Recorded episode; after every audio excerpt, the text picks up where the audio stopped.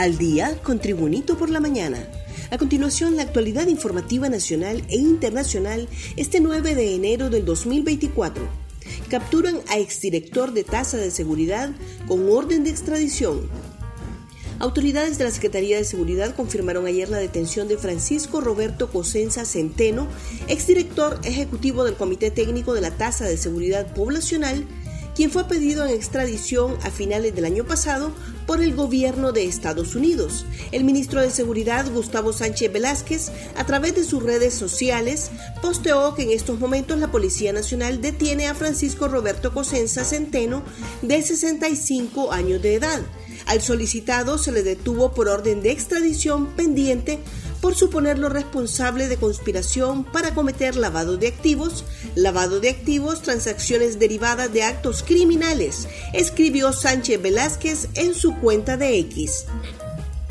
En caída libre, ingresos de LIS por bajas cotizaciones y derogación de ley marco.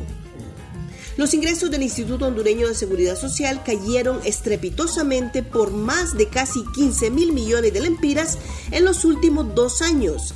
Desde la derogación de la ley marco y la baja de nuevos cotizantes, admitieron las autoridades.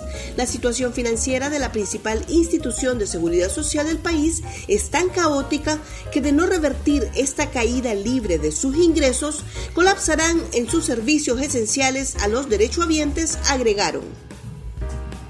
Juez asigna abogado adicional a El Tigre Bonía. El juez de la Corte del Distrito Sur de Nueva York, Kevin Castell, designó a César de Castro como abogado adicional del exdirector de la Policía Nacional, Juan Carlos El Tigre Bonía. Esta orden surge después de que el Tigre Bonía solicitara el cambio de sus defensores actuales, Raúl Salbert y Bernarda Villalona, quienes lo defienden desde mayo del 2022 y enero del 2023 respectivamente. Un repaso al mundo con las noticias internacionales y Tribunito por la mañana. Parlamento subcoreano aprueba prohibir el consumo humano de carne de perro para el 2027. La Asamblea Nacional de Corea del Sur aprobó hoy prohibir la cría, matanza, distribución y venta de carne de perro para consumo humano, en lo que supone un triunfo histórico para los defensores de los derechos de los animales tras décadas de lucha en el país asiático.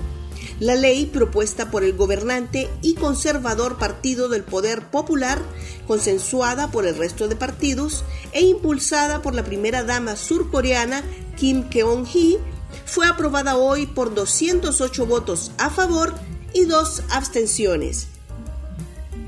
Más noticias nacionales con Tribunito por la mañana. Cuatro personas la reportan como desaparecidas en la zona insular. Preocupados están los familiares por la desaparición de cuatro personas en Roatán, departamento de Isla de la Bahía.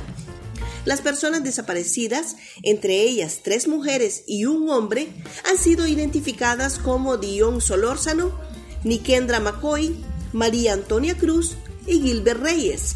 Según se conoció preliminarmente, los ahora desaparecidos habían salido a partir en un vehículo tipo turismo al sector de Punta Gorda, de donde desaparecieron. Velo de misterio rodea la muerte de un agente bancario.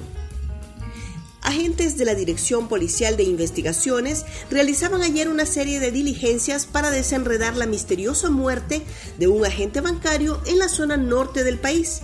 Ayer, en un giro trágico y misterioso, se revelaron más detalles sobre el deceso de Marco Tulio Solórzano Sánchez en una residencia de la colonia Vía Eugenia, cerca de la colonia Trejo, en San Pedro Sula Cortés.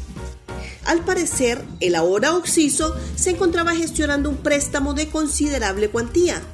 Según fuentes, Solórzano Sánchez, antes de morir, habría enviado un mensaje indicando su ubicación en la propiedad del empresario petrolero Roy Dilbert, quien previamente había sido objeto de investigaciones. Diputado Russell Tomé explora posibilidad de candidatura en libre.